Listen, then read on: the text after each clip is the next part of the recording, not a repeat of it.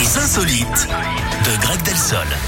On parle de quoi ce matin, Greg On termine la semaine par cette question vitale et presque philosophique, Eric. Notre consommation de légumes a-t-elle un effet sur nos flatulences Ah, Alors ça peut faire sourire comme ça, hein, ça peut même paraître un peu blette, mais des chercheurs ont mené de Et vraies alors, c'est- études c'est oui récemment. Alors il faut savoir déjà qu'ils se sont bien pris le chou.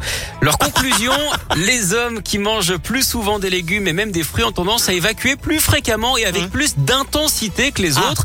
Des roquettes donc, et on ne parle pas forcément de salade. hein.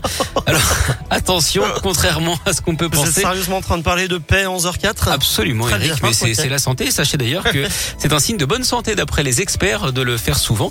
Ceux qui mangeraient plus de légumes feraient aussi de plus grosses commissions que les autres. Voilà.